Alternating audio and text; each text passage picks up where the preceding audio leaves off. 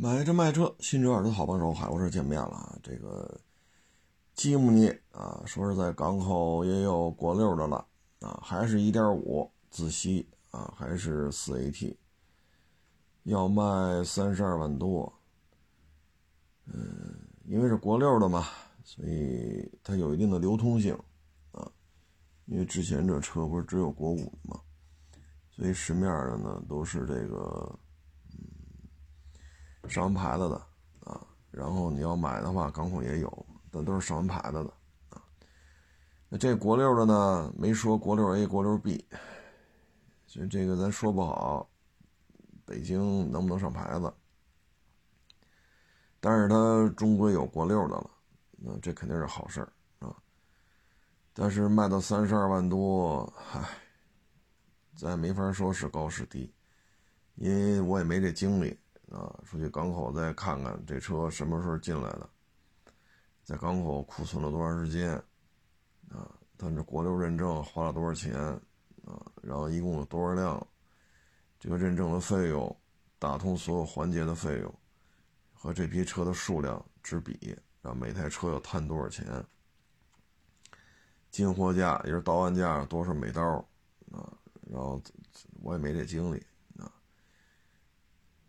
你喜欢买你就买呗，啊，你说这奔驰大 G 好几百万，就说 G 三五零二点零 T 汽油的便宜，那办完了也将近两百个了，啊，这是最便宜的了，反正北京能上牌的是奔驰大 G 就这个了，啊，剩下的说二百以里包牌都包不了。那你也可以买 B 勾八零啊，那也有三点零 T 的，啊，那三点零 T 的不比这奔驰 G 三五零这二点零 T 四缸汽油增压的不比这排量大？那为什么 B 勾八零没人要？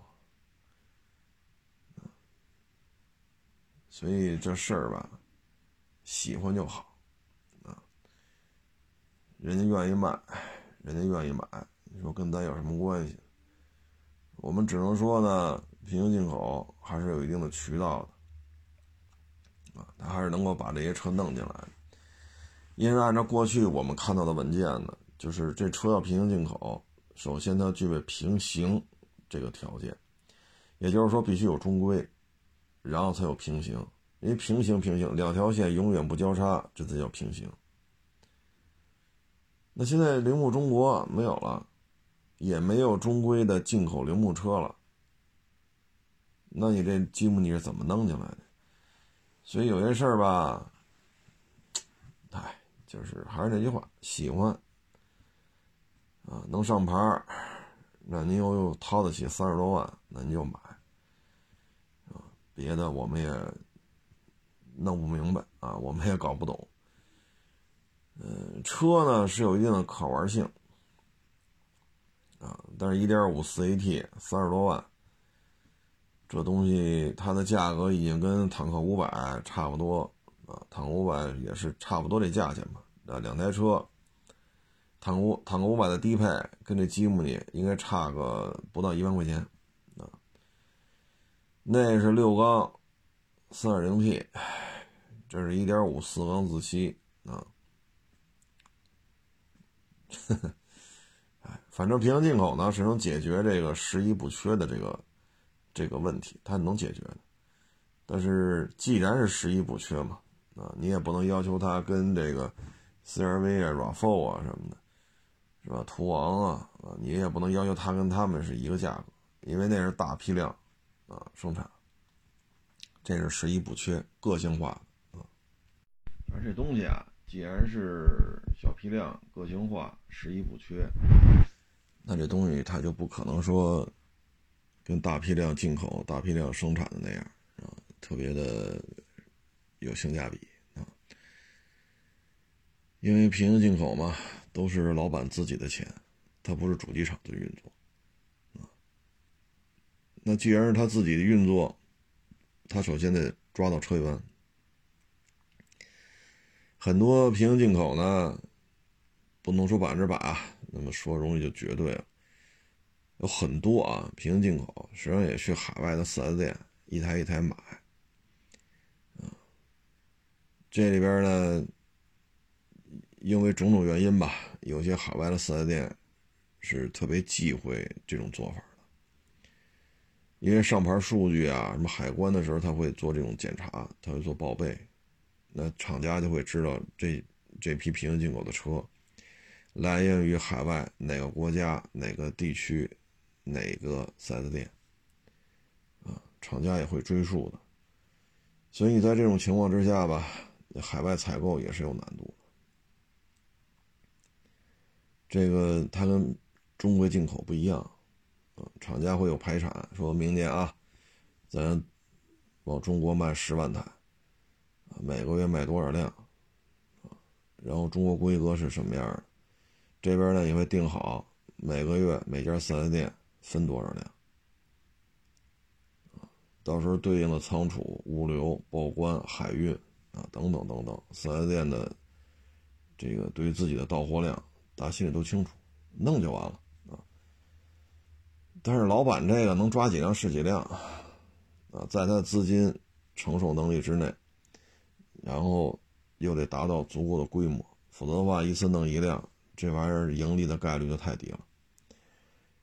就这么一现状吧。所以海外去抓车去也不好抓，因为昨天我还看有这个日本的网友啊，就说他要去丰田店买一台陆巡，结果也是一年之内提不着车，就这个月啊，十二月份交钱去，二三年能提着，所以你说这难不难？啊，就这么一情况啊，你觉着贵你就别买。你觉得 OK，那你就买，啊，你们当地能上牌就 OK 了，啊，所以呢，你说骂骂半天大街，他降到十八，你买吗？对吧？卖三十二，你买吗？这种事儿反正物以稀为贵嘛。他如果一次就，假如说就弄了几十辆，或者就弄了几百辆，就以咱们国家十四亿人的人口。就这几十辆国六的，或者几百辆国六的吉姆尼，这也不是什么难卖、太难卖的事儿啊。随缘吧，啊，各村有各村的地道，啊，各村有各村的章法，物以物以稀为贵嘛，啊，个性化的东西它就不可能便宜。然后这个，唉，不说他了啊。然后就跟这个同行又聊了聊，普遍的反应呢就没有人，没有客流量，很多车行呢有很多积压车型，我说积压车型可不是一个月俩月啊，一说积压六个月起步，就这车还没卖出去，然后这压力就很大了，特别是一些大车。啊几十万的资金一压压半年，甚至八个月、十个月，那这车要这么压的话，这利息得多少钱呢？摊位费，啊，那您再租个标，摊位费、指标的钱、抛光打蜡，如果这期间赶上这车交强险到期了，你还得给他上去，啊，验车去，这还是费用。所以你要弄个几十万的车，一压压八个月，压六个月，那你方方面面的挑费这就高了，这台车就得至少得至少得背个两三万块钱。如果是八九十万的车，那不就不是背两三万了，那就背的更多了。就家家都有这种情况，很难受。卖呢又卖不出去，根本就没人来。市场里就没有人，所以现在呢，很多车行不收了，不收了。你要收呢，可以报一特别低的价。你比如说像这个一六年的原车漆的汉兰达 2.0T 四驱七座豪华，啊，就几万公里全程电保，个人一手。你像这车收车价肯定得过二十。大家也知道这东西有关注度，有销售量。但是手里车卖不出去啊，这车确实是好东西，那给你报多少？十八。他说你这不是闹呢吗？那就这价，愿卖卖，不愿卖拉倒。为什么呢？因为手里还一堆车卖不出去，都没心气儿。你既然来了，那就给你报十八。他说就这车况呢，一五年的也不可能十八呀，那不行，就这价，因为根本就不想收了，根本就卖不出去，啊库存的比较多，所以这两天跟同行一聊，哎，普遍都这个。你像我这，好家伙，天天看呢，还天天收呢，还还还跟四 S 店比谁出的价高呢啊！我这还瘾头还挺大。现在很多车行已经到了这种程度了，就是连流动资金都是问题，啊，流动资金都出现了明显的不足。你像招工也是，原来很多车行招无所谓，五个也是他，六个也是他，啊，或者十五个人也是他，十六个人也是他，啊，或者二十五个人也是他，二十六个人也是他，无所谓。现在不行。不招，一个人都不招，走了的就不就不再做补充了。比如原来店里十五个人，现在有俩走了的，那再补俩呀，补去了，就十三个人了。为什么呢？就因为整个买卖就接近于一个半停滞状态。你再招人，不给人开工资啊？所以现在大概其就这么一情况。其实现在呢，主要就是没有客流量，啊，嗯，然后买车的呢，也都是没钱儿，啊，你到到现在到什么程度了呀？你比如说像这个，我们这不是一小 Polo 吗？啊，这车呢，你看一七年我们那是三万多公里，啊，原漆原玻璃，就这么新的车啊。你看人同行那儿一七年的跨界版 Polo 1.6啊，人家五万多就卖，我这收都收不来，人家五万多就卖，人消费者过去一聊还让了三千，我说这都怎么弄来的这车呀？后来等卖完了，让人问问这车怎么弄来的，嗨，人讲话，大事故，大事故，然后呢，这车公里数又大。又是大事故，弄回来之后调了表，后来我说你把记录发过来我看看，他们这一看啊，真是，我说那人家干吗？他说干呀，便宜啊。我也跟他说了，那记录也给你看，也给他看，便宜啊，只要便宜就行。我操！我说行行行，现在呢，来买这车的，基本上就这种心态了。只要便宜就行，啊，所以呢，你说这精品车况呢，那不行，那不行，啊，人家五万出头就卖，我这五万出头，我说这根本就收不来啊，人那就这卖，就这么卖，便宜啊，啊，所以现在消费者也到这种状态了，包括他们有那花冠。啊有那花冠一六年的，三四万块钱就卖，自动挡带天窗一六年的，三万来块钱就买。我说这根本就收不来啊，人就这价往外卖。你说这车，我说，哎，反正跟你说了，这车有毛病啊，哪哪撞过，告知了啊，便宜，哎，马上就卖了。现在已经已经是不在乎了。啊，消费者也不在乎，只要便宜就行，啊，现在市场里基本就这种状态，啊，这个可能这种重压之下吧，有换车的需求呢，品质就放一边了，这这这这这已经是无所谓了，啊，但凡车况好的，价钱都高，没有来的车车况好来的还特便宜的，根本就弄不来。车主也也不是傻子，是不是？车主也不是说从来不上网，啊，没用，所以便宜的收不来，那到他这儿就这么卖，啊，所以现在这种情况吧，就是买车的也没钱，卖车的也没人看，啊，好不容易来个精品车，要价恨不得比我们卖价都高。所以现在就是市场当中这么一个现状，所以很多车行也没有收车的意愿，也不想收，因为收了也没人来，没有客流量，收回来有个人放着，这马上又要春节了，又要冬奥会了，这北京的进出肯定要严管，所以你说收过来摆着过年呢，哎，这就是现在根儿嘎的这种局面吧。啊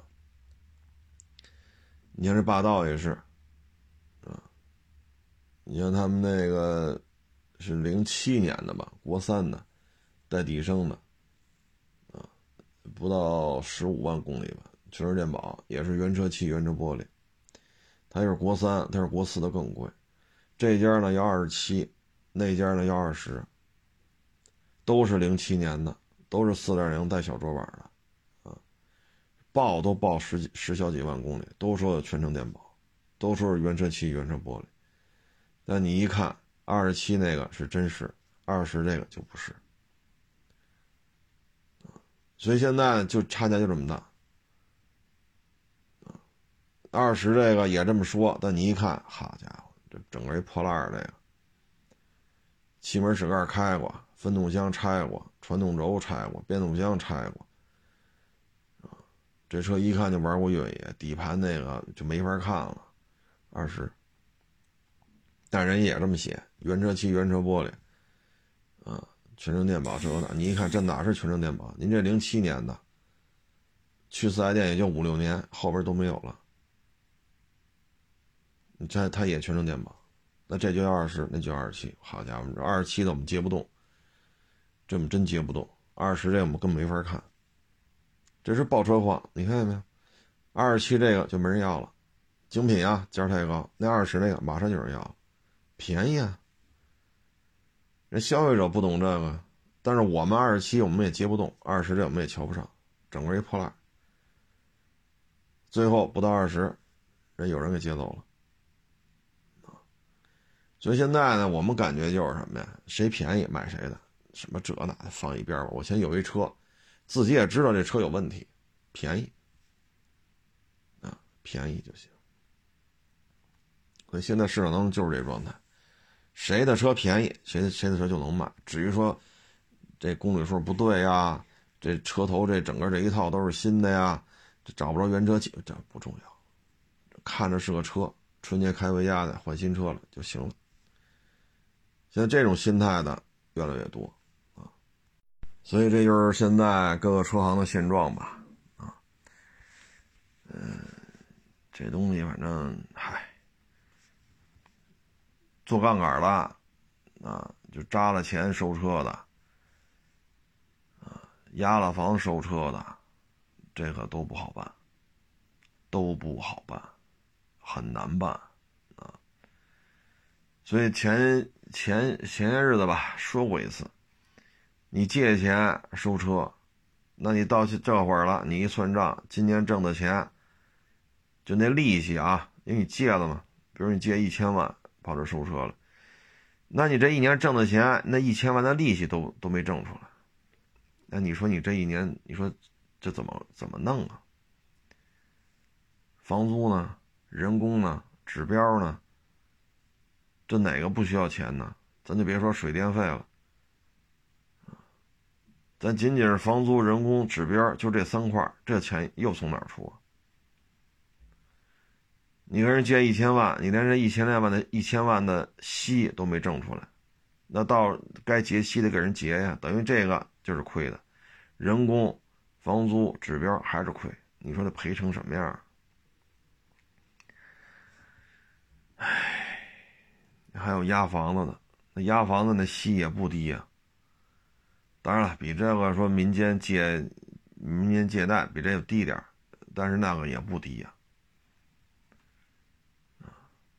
你看着卖的还行，但是你除了人工、房租、指标，你还得有一个息的钱，把抵押这个息钱抛出去，能挣多少？反正没赔。但，哎，反正这因为马上就分片了嘛，二一年，你挣着了也就挣着了，没挣着也就没挣着，你赔钱了那就是赔钱了。啊，你说这还不胡说八道，还好几天呢。啊，我们胡说八道，对，我们也期望最后这几天出现奇迹，是吧？一天卖他五百辆，我们也希望这样。但是大势已定，啊，所以这就是现在车行吧，啊，你一聊就这点事儿，啊，哎呀，说到这儿吧，我就想起，因为我们这儿来买车卖车的啊，聊天的。就有些网友呢，学历是很高的，啊，有的呢是海外名校回来的，有的呢是国内，那就不叫双一流了，那都是清华北大出来的。那你跟他们聊天的时候呢，你会发现呢，这个读书读到一定程度了，你比如说清华北大，啊，你能读到。他们叫什么三清啊？就是本科是清华，硕士清华，博士还是清华。当你读到这种程度的时候呢，很多事情可以说就，嗯，我要说放飞自我吧，可能也不太合适啊。但是实际上就是到这种状态了。到什么状态呢？说你读到这个份儿上了，说北京、上海，啊，深圳、广州。这户口这都不叫事儿，因为这就是这就是学历到一定程度了，而且你这学历确实无可挑剔。啊，你比如北大，本科、研究生、博士都是北大的，啊，刚才说那三清，就这三个阶段你都是清华的，或者都是北大的，户口都不叫事儿，因为能念到这个份儿人太少了。有些时候呢，你就跟这些。学历很高的啊，你去沟通呢，其实他会发现是这么一种情况啊。假如说咱以三十三十岁为例啊，说你念到三十，本硕博全部搞定，咱就不说什么专业了啊，咱也不说三十岁之前就能毕业，还是说三十岁之后才能毕业，咱就举咱举这个例子。这段时间，如果说你的智商足够高，你也足够勤奋，那会发现呢。假如说咱们平均寿命八十多，啊，也就是说，小学就算了啊，咱就算初中和高中，啊，加上上大学、上上本、上本、上硕、上博啊，就这十几年，这十几年实际上最对于后面这五十多年，这十几年应该说是投资回报率最高的。首先呢，初中咱们国家九年义务制，初中基本上是，打你上补习班、上校外培训，那是得花钱啊。然后就是高中，啊，如果高中足够努力，足够勤奋，你看清华北大，奖学金也挺多的，啊，你可以挣钱的机会也很多，就是在读期间挣钱的机会就挺多的。有些时候是一些项目。啊，有些时候是奖学金，啊，有些时候你可以去做一些兼职，啊，所以说呢，从投资回报的角度来讲，你这就这段时间实际上开销并不算多，等于你投入的资金量很少，啊，但是回报率可能就非常的高，啊，你像比如说你是清华北大的硕士，咱就别说博士了，就清华北大的硕士。基本上三四十万，啊，基本就三四十万，就是一毕业基本就这薪水，啊，有的好一点能到五十，然后这仅仅是你刚一参加工作时的这么一个状态。说您清华北大毕业，一月挣五千，这这好像也也挺费劲的啊，咱也不能说没有，那找这样的人确实也挺费劲的，但基本上就是几十个，啊。如果说你再熬一段时间，你会发现呢，因为你这个底子就在这摆着呢，啊，到三十多岁，到四十岁、四十多岁，那这薪资水平会高很多，啊，实际上这是一个投资回报率很高的这么一件事儿。但是呢，它确实需要你有足够足够高的智商，足够多的勤奋啊。嗯，目前看呢，这应该是受益终身的。你比如我干二手车，我是十八岁就干吗？不是，啊，我只是喜欢车，十几岁就喜欢，各种途径、各种渠道去接触车。但是你要是说上个学，啊，说好好学，上个清华，上个北大，那这东西能受益一辈子。车也是，但是我不能说我喜欢车，说十几岁，说十八岁之前我就喜欢车，借着机会摸这车摸那车的，啊，然后说二十二，或者是二二十多，或者三十，哇，一下就几十万，这够呛啊。所以说，这个学习的天赋、学习的态度、学习的这种，包括一些运气啊，这确实投资回报率是蛮高的。真正的说资金量，其实花费不算很高啊。当然了，艺术类除外啊，说画画的呀、唱歌的呀，啊，学雕塑啊，那花费就高了去了。那如果说咱就是。文科也好，理科也好，按这来，其实投入资金不算不算多，但是回报率就很高。这边呢还牵着一个问题，就是去海外啊，有的呢是规划的很好啊，但是呢一般来讲呢，要么父母就是海外回来的，要么父母呢就在名校里边当老师啊，嗯。海外就读回来说功成名就的少，但是资金的投入量非常的高。得十几年前了吧？那会儿二二十年前了。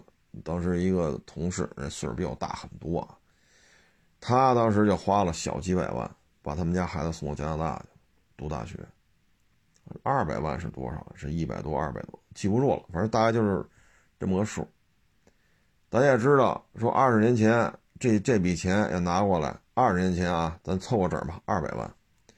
二十年前要拿二百万在北京买房，哎呀，那除了一些大四合院，除了一些特别大的别墅，二百万二十年前要买房，那真是，我要说随心所欲吧，可能话有点大。那真是，但是真是闭着眼睛买，啊，闭着眼睛买，因为零二零三呀，十八九年前吧，望京那会儿不是三千四是多少来？你说你二百万你要去望京买，你得买多少套？是不是？你得买多少套房子？然后呢，这个投资很高，啊，如果在海外没有一个很好的收入。或者说回到国内没有一个好很好的渠道，这个性价比就很低了。当然了，说您能上哈佛，啊，哈佛毕业再去一些世界知名的这些大企业，啊，拿一份不错的薪水，啊，一年几十万刀，啊，混个三五年，啊，手里有个一两百万、两三百万刀，资历也够了，学历也够了，资金量也有了，夸再一回国。啊，再一回国之后，那那还行，啊，但是两边这么一比吧，就以现在这状态，可能还是国内考一个好大学性价比，从投投资啊，投资自己的角度来讲，这个投资是相对而言比较成功的。但是呢，这东西啊，就跟其他行业似的，说游泳这人有水感。啊，这人踢球有球感，开车有车感，啊，他做饭，他做饭他有感觉，啊，什么叫做饭有感觉？说饭馆一吃饭，这豆瓣酱不对，啊，说饭馆一吃饭，这肉是什么什么肉，啊，说这家也卖这个这个糖醋鲤鱼，那家也卖糖醋鲤鱼，一吃完了汁儿不对，这个汁儿糖醋汁儿是勾出来的。醋是什么什么醋？这就叫有感觉。你再让他去干餐饮业，那咱追不上。这叫感觉，这种感觉就叫天赋啊！你可以理解为天赋啊。所以，哎，但是无奈啊，这个是需要一些感觉的，啊，他有时候不光是钱的事儿，啊，因为有太多的富家子弟，在这种富裕优越的生活当中迷失自己了，他不愿意吃这份苦，啊，所以你说清华北大都是富人家的孩子嘛，也不能这么说，但是呢。肯定是有足够的经济基础，啊，而且这孩子愿意吃这吃这份苦，啊，唉，反正从投资自己的角度来讲吧，上一个好大学无疑是一个受益终身、回报率可以无限高的这么一个行为，啊，但是咱们的听众朋友很少有十七八岁的，啊，很少，基本都是人到中年了。所以这就看这孩子怎么理解了，啊，嗯，说到这儿吧，就正好，这个前天吧，啊，也是，呃，江苏啊，有一个交警在执行勤务的时候呢，说有一卡车在高速公路上趴窝了，这个民警呢就开警车遇见了，就下车，啊。在高速公路上，结果一下车呢，他是开启了警灯了，打开车门下来，处理这个大卡车趴窝这事儿，结果呢，在这过程当中，后边过来一小车，把这警察给撞了，啊，然后呢，这个医治无效，啊，呃，等于就算，唉。嗯，这事儿吧，其实从职业的选择来讲啊，做警察这个职业呢，这个风险啊，它不是说就刑警啊、缉毒警，嗯，说才有生命危险，那交警也有啊。你比如喝多了，你让他吹那个下车吹这个酒精测试仪，踩油门就跑。那如果恰巧你站在车头了，那这一下，那就没跑了，肯定得撞上。再你说派出所了，你社区里的你溜达，你去办什么？比如说，呃，谁家有纠纷了呀？啊，这个就查查暂住证啊，啊，查查这遛狗的有没有狗证啊？本来是办这事儿去的，你突然发现这人。跟这通缉上的通缉令上照片一样，那你你抓不抓他？你一抓，得，啊，身上可能有刀，身上可能有枪，啊，有的身上可能有有雷管，啊，跑不了了，跑不了就拼吧，啊，所以警察这职业吧是一个高危的职业，啊，基本上三百六十五天。基本上每年牺牲的警察数量都要比这个三百六十五这数要高一点，也就是说呢，基本上每天都有因公殉职的，所以警察这个行业呢，风险是比较高的，啊，风险是比较高的，嗯，说什么好呢？你像有的这个。关了二十多年，放出来了。放出来了呢，这个抓他的这个，那已经是老警察了。你想，都他都关就关二十多年了，老警察还在这干呢。这主关了二十多年，放出来了，当初就是他抓的。啊，所以这个警察这个职业吧，怎么说呢？压力是比较大。啊这种压力呢，不光是考核呀、投诉啊、破案率啊，啊，什么这个呀那个，它还包括这种，唉，你包括像这交警啊，被车撞死了，所以呢，像这种人身安全啊、人身的这种伤害啊，嗯，这有些事儿，所以这个职业吧。所以值得尊敬的，这也是一重要的一个点，包括原来呢，像北京是地铁里边吧，警察在站台上巡逻，就看这男的呀，就看他的眼神就不对，那警察也溜达过去，说你站住，啊，出示一下身份证，啊，然后呢，警察呢其实心里是有准备的，这主看着就有点不大正常，结果呢，拿身份证，啪，拿出一把枪来。对着警察脑袋就开了一枪，命大，臭子儿，这枪没打响，就没等他扣第二下，警察就冲上去，一下给他摁那儿。所以你说这，你说这事儿肯定得立功啊，对吧？这这这百分之百是迎着枪口冲上去的，对吧？监控录像也能证明这个，周围人也能证明这个。但是你回过头一想，这是不是就是命大呀？第一发没打响，还没等到扣第二下，警察就冲上去了。啊，为什么说这个交警被被撞啊？然后因公殉职呢？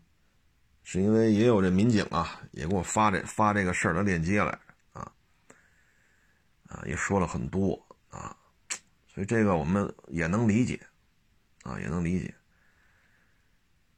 嗯，我给他回复的就是节哀，啊，这咱也只能，你说，这有些事儿真是咱也只能是，哎呀，也咱解决不了什么实质性问题，啊，只能说是节哀了，啊，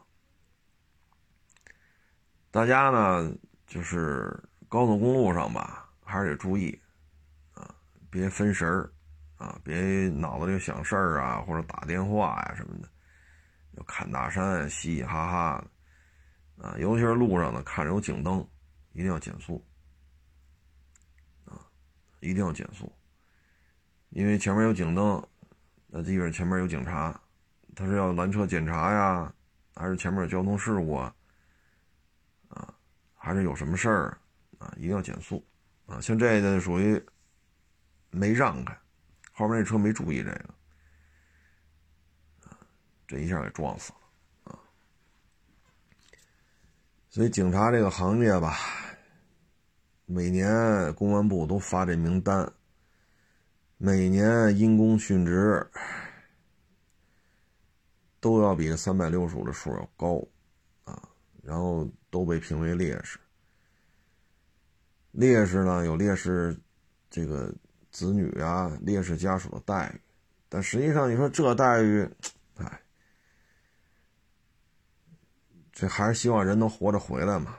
但是现在这种职业风险吧，那就这样，你也没办法，这职业风险就这样，啊，只能说是怎么说呢？可能干到一定岁数吧，这就是对于维护一方平安的一份信念了。就是维护一方平安的信念，因为你说太多也没用，说太多也没用，你包括迎着枪口，第一枪没打响，那第二枪还没搂呢，冲上去了，给他摁那儿了，你包括你说二十多年前抓的。重罪，关了二十多年放出来，抓他的警察还在呢。那他回来了，他在这边住，家里也没有地儿住，还得给他，还得给他解决住了地儿。你不能让他流落街头啊。所以有时候这就是一个信念，啊，维护一方平安，啊，维护法律的一个信念。嗯，现在基本上都是警校出来的，不论是公安大学呀、北京警察学院呀，要么就是这个大学里招考的啊，像体校的啊、体育大学的啊，或者说师范大学里边体育特长生啊，有的呢可能已经练了很多年了啊，什么搏击呀、拳击呀、散打呀，拿过一些名次的。有些时候需要招这样的，有些时候呢可能需要招一些干法医的、尸检呀，有的需要招一些做痕迹分析的，啊，有的时候需要招一些网络的，啊，对于网络上的犯罪呢，他计算机专业的，啊，有的学历很高，硕士，啊，有的甚至博士。因为现在通过什么途径犯案的呢？就是过去可能是抢劫呀、街面上斗殴啊、溜门撬锁呀、偷自行车啊，啊，可能这个是主要的这种这个发案的缘由。那现在呢，电信诈骗、网络诈骗、网络交友等等等等，那这个就跟你说街面抓俩流氓、抓小偷，那完全不是一概念。取证就是个麻烦事，啊，所以你对于互联网啊，对于方方面面这些专业知识啊不具备，那这些案子办起来也很费劲，所以需要招相关专业的。现在基本都是这种状态，所以现在年轻一点儿，说二十多岁、三十，就奥运会之后吧，奥运会之后招的警察，基本上都是大学毕业，啊，基本都是大学。这个全是大学毕业生，啊，基本的文化素养啊什么的，专业技能啊，嗯，也都达到了一个比较高的一个状态，当然了，社会也在变化，啊，现在呢，知识储备 必须得够，啊，你看现在很多地方有那个专门做视频办案的，嗯，就这这一个小团队，就负责看视频材料。你比如说哪儿杀人了，有一人跑出去了，所有人都能查出来哪哪楼哪户的，只有这人不是。啊，失主被杀了之后半个小时，他跑出小区去了，慌慌张张的，那就交给你们了，你就顺着摄像头查吧。他是骑自行车了，他是打车了，他是跑，中间换成什么交通，你就顺着查吧。沿途所有的摄像头你都有权利去调，捋他到底在哪儿。啊到哪儿实在找不着了，还是到哪儿进哪个小区了，啊，还是到哪儿进哪个出租小平房了？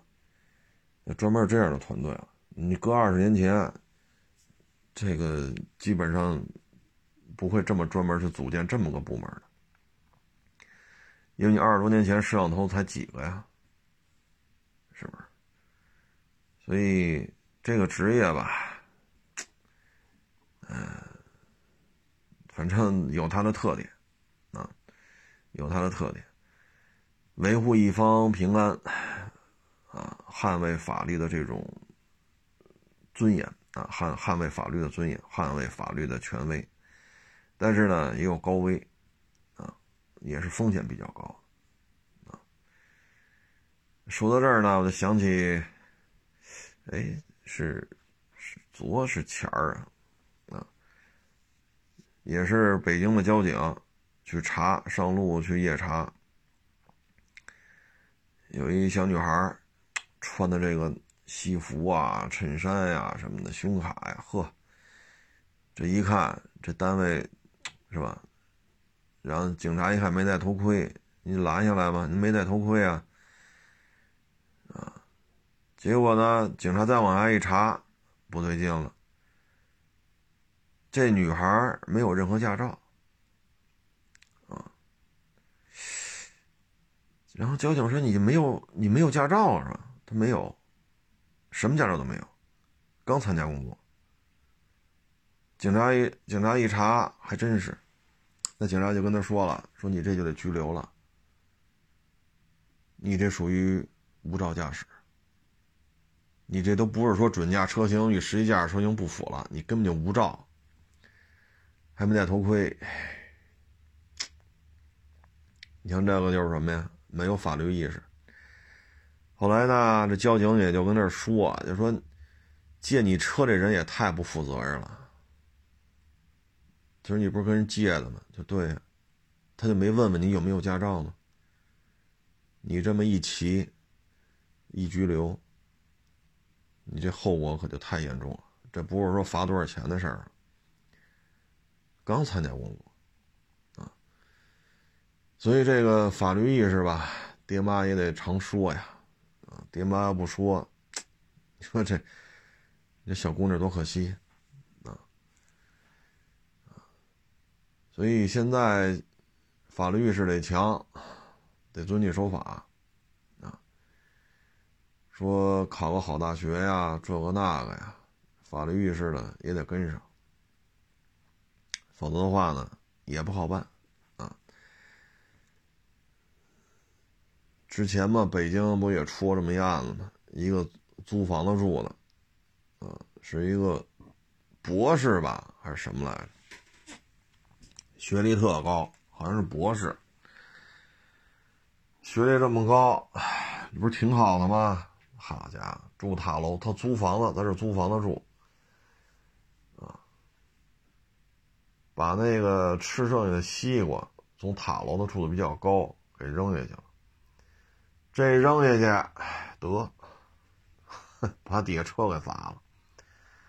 那人车主肯定报警啊，这车让人砸坏了呀。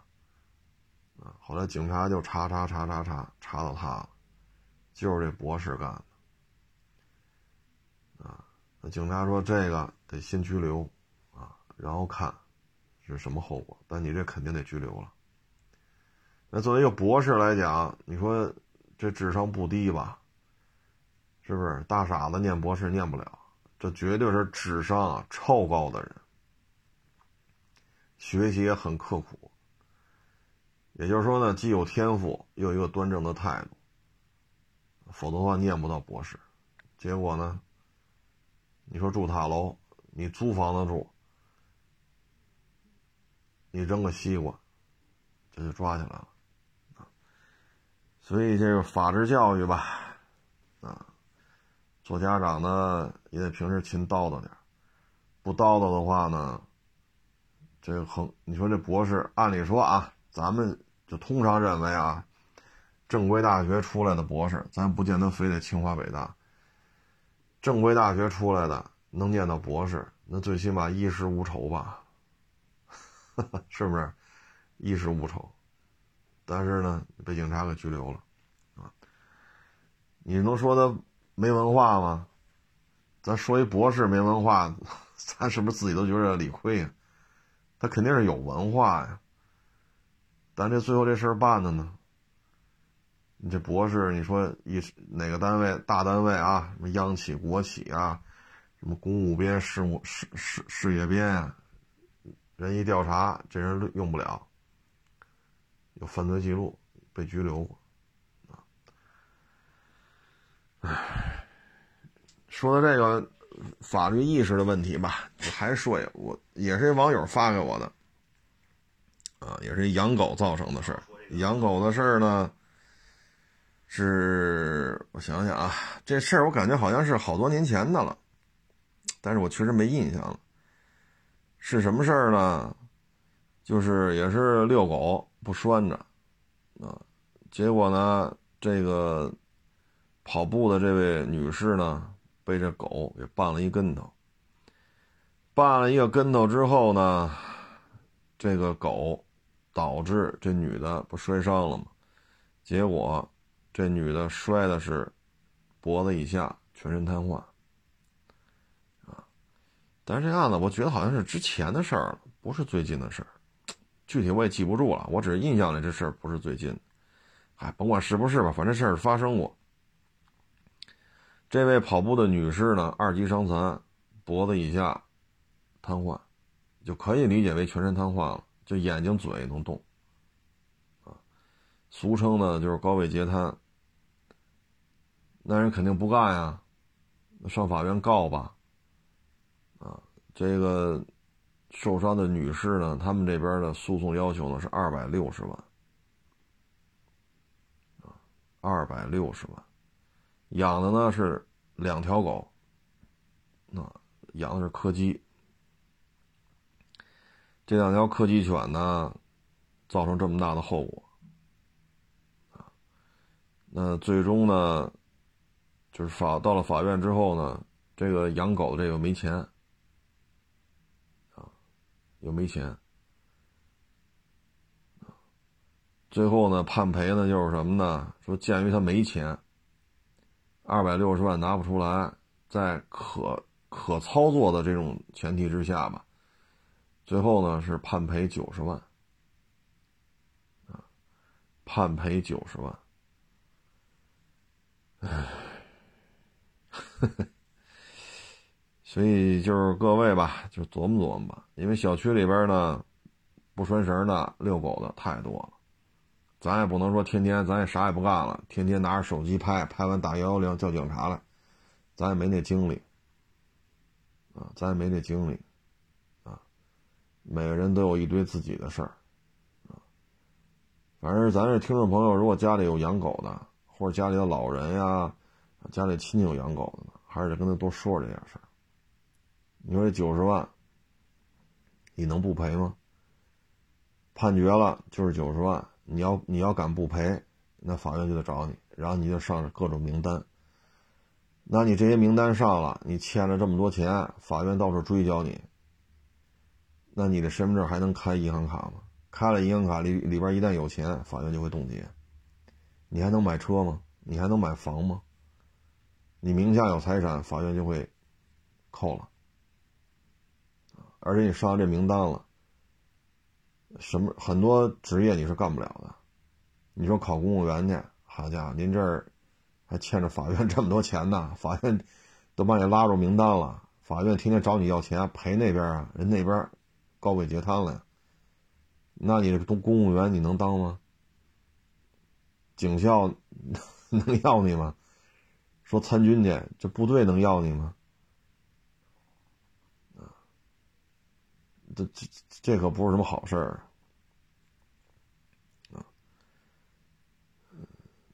所以像这种呢，一说，因为这个赵世芳养着两只柯基犬的呢，是一个小姑娘，岁数不大，啊，爹妈也是经济条件很差，他也没有什么收入，啊，这九十万呢，还是先掏出三十万。先期能拿出来只有三十万，所以你说你这事儿怎么弄？高位截瘫，啊，嗯，反正我们我们怎么说呢？就是不出事儿，怎么都行；出了事儿，怎么办？所以，哎，各位就三思吧。包括昨天是前天呀，我在我是出这个单元门，我没注意啊，因为看着人就完了嘛。突然被绊了一下，我低头一看，是一黑色的一条狗。嘿，我说这狗也没人拴，突然跑我腿上，差点把我绊一跟头。啊，因为出这个单元门嘛，然后后边一个老师傅说：“差点绊着你吧。”我说：“是啊。”我说：“这狗是您的，怎么没拴呀？”他说：“嗨，这狗也不是我的，这这边流浪狗，啊，跑这楼里边找吃的了。”啊，我说：“这，你说这我能说什么？出了单元门，这狗就跑。”这个垃圾桶那儿闻闻啊，要么那儿转转呀，要么草坑里，这一看，确实也是没人要的狗，啊，哎，所以你说这就是得亏我啊，还没还没到腿脚不利索的这个状态。你说这小区里这么多老人，这要出单元门没注意，这条流浪狗把人家给摔了呢，这天寒地冻的。你这赔偿从哪儿从哪儿走啊？他如果是条流浪犬的话，你赔偿你去告谁去？所以城市大到一定程度了，有些事情呢也需要新的立法，有些事情需要反思啊。包括前两天吧，一个一七年吧，他买那个英菲尼迪那 G 三七。啊，他找我来了，一七年啊，呃，然后他就给我发一微信嘛，他买的固定车位，就产权车位嘛，然后别人的车就停在车位上，一停停好几天，啊，打电话报警，这警察给他查，后台的电话打不通，啊，那你叫交警来拖车来吧，最起码北京目前交警说为这事把他拖走，目前交警不会的。你找物业，物业说联系不着这车，不知道这车是谁的，啊？你说叫物业拖车，物业也没有这权限，所以就堵，就把那车位占了好几天，